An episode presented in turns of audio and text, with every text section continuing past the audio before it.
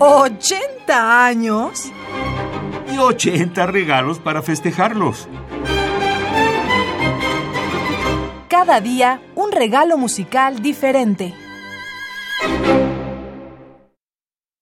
Anton Bruckner logró gran notoriedad con sus monumentales sinfonías, lo que eclipsó su gran estatura como, con la posible excepción de Olivier Messiaen, el músico de la iglesia más importante desde Bach. Escribió algunas de sus obras más profundas y hermosas para esta institución, de la que siguió siendo compositor y organista prácticamente hasta el final de su carrera. Bruckner imbuía toda su música, sagrada y secular, con una profunda espiritualidad. Anton Bruckner nace en 1824 y fallece en 1896 en Austria. De su autoría les ofrecemos tres motetes, Ave María, Os Justi y Christus Factus Est. Esto editado por la Deutsche Grammophon en el 2001. El tenor es Julian Potter, el órgano Ian Watson y el coro Monteverde, bajo la dirección todos ellos de John Elliot Gardner.